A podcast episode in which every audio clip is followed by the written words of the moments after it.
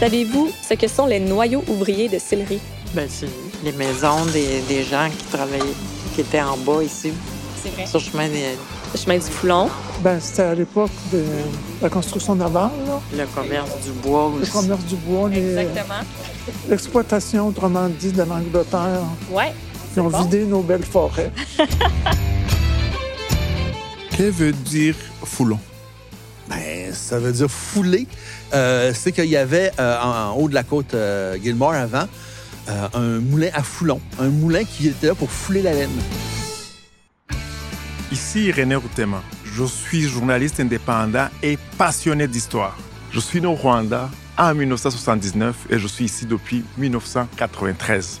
L'année où le petit gars de Shawinigan devient premier ministre du plus meilleur pays au monde. Le 4 novembre au soir.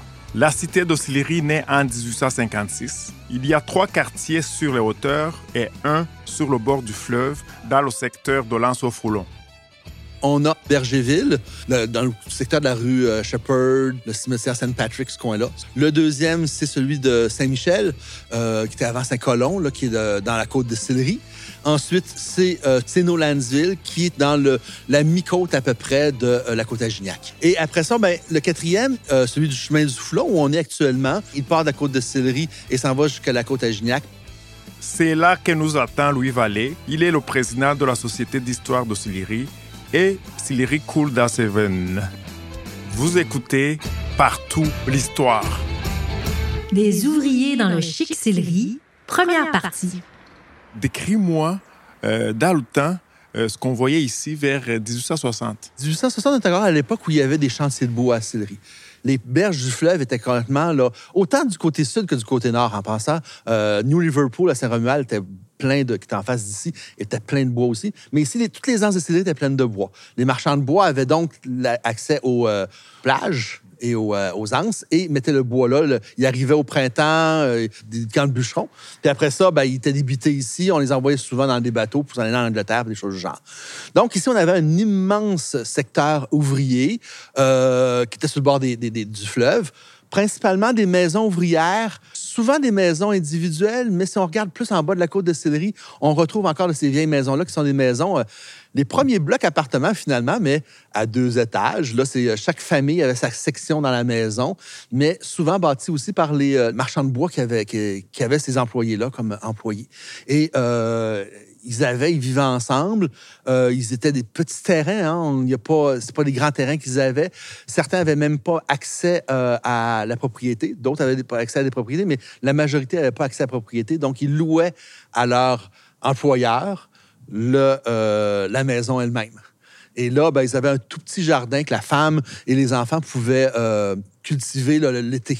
Euh, mais c'est évident qu'ils gardaient leurs graines et tout ça, mais qu'ils euh, ils pouvaient survivre un peu grâce à ça parce qu'ils n'avaient pas des gros salaires en général. C'était quoi l'importance d'un terrain pour un ouvrier? Ben, avoir un terrain, ça lui permettait d'aller justement à ce que, au, au lieu de- de- d'acheter toute les- la nourriture qu'il avait besoin euh, à l'épicerie, ben gardien général, qui était souvent en propriété du, euh, du- de l'employeur, ben il pouvait cultiver des choses pour lui-même, donc à rajouter des choses assez facilement. Euh, on parle de légumes, pas énormément de légumes, mais des pommes de terre des gens partants, pouvoir avoir ses propres pommes de terre, c'est quand même intéressant. Là, euh, puis ça nourrit quand même pas mal. Ben, des, carottes, des navets, des oignons, des choses du genre, assez facilement. Donc, c'est quand même assez pauvre. Euh, il y avait aussi les, maisons de chantier. Donc, chaque, ils ont disparu, ces maisons-là, mais chaque chantier de bois avait sa propre maison où il y avait les bureaux administratifs. Où sont allés tous les Où sont allés tous les Le sont arrêtés Bing sur le ring, bang sur le rang Laissez passer les Bing sur le ring, bing bang En fait, il aurait pu même pu avoir plus de quartiers que ça. hein. Euh, le, développement des quartiers ouvriers se fait euh, par un propriétaire de chantier de bois qui décide d'installer ses ouvriers sur son terrain. Donc, on a le domaine, et à côté du domaine, généralement, on a le quartier ouvrier. Donc, M. Nolan, qui était euh, à l'ouest du, euh, de la côte à Gignac, lui a décidé de prendre une partie de son terrain pour établir des ouvriers. Qui est Nolan? Nolan, c'est un, euh, c'est un grand propriétaire de, de, de bois, de chantier de bois. Là. Donc, il avait son chantier. Chacun des chantiers est vis-à-vis le, le- le domaine où il était. Son domaine, lui, était à l'ouest de la côte à Gignac.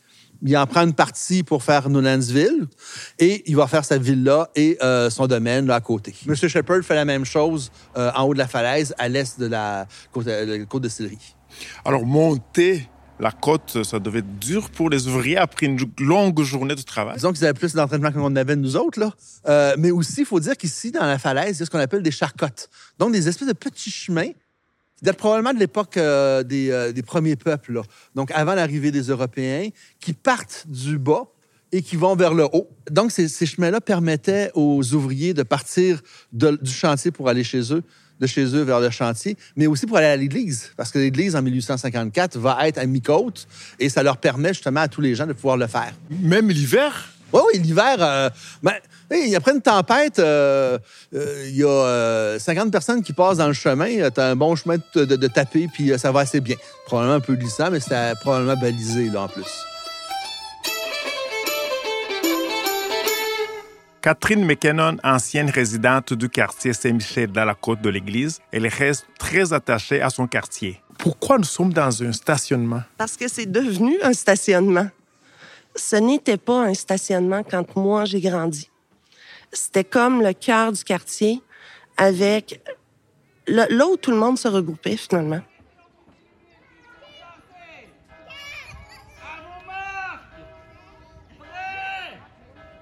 Avec le terrain de Balma, là. Euh, oui, c'était un stationnement parce qu'il y avait l'aréna puis tout ça, mais c'était là où le point de respire, hein, le point de regroupement. Tu sais, c'est un quartier là qui a plein de petites rues. Ma grand-mère habitait sur la rue Ville-Marie, ma tante Rita sur la rue Thomas, mes arrière-grands-parents, coin Thomas McKinley. Tu sais, c'est- comme toutes les petites maisons recroquevillées. Aux fêtes, quand il y avait des événements, bon, c'est sûr que c'est là où le monde se stationnait parce qu'il n'y a pas de place dans les rues. Mais c'était la place des kermesses, c'est la place où est-ce qu'on jouait également. Et là, maintenant, ben, c'est sûr, c'est devenu un stationnement. Ils ont essayé d'en faire un stationnement, un parc, etc., etc. Mais il n'existe plus d'infrastructure comme s'il y en avait. Restons près du Cap, le, le quartier de la côte de Sillery. Est-ce qu'il est, selon toi, le plus beau, le plus chic, le plus majestueux? Ah non. Mais cela a la particularité d'être vraiment fait sur le bord de la falaise, près de l'église. Donc, ça lui donne une certaine vision qui est différente des autres.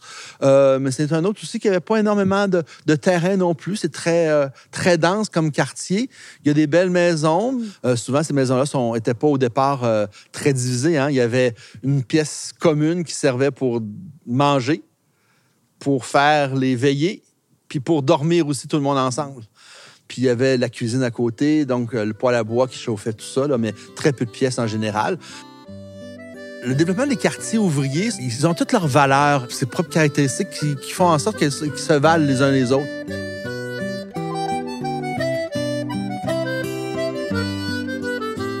Vous venez d'entendre un des cinq balados sur Sillery de la série Partout l'Histoire. La réalisation et scénarisation est d'André Chouinard. L'animateur, c'est moi, Irénée Routeman. Au montage, Paul Moreau et Catherine Eve Gadouri. À la recherche et Vox Pop, Emma Babineau.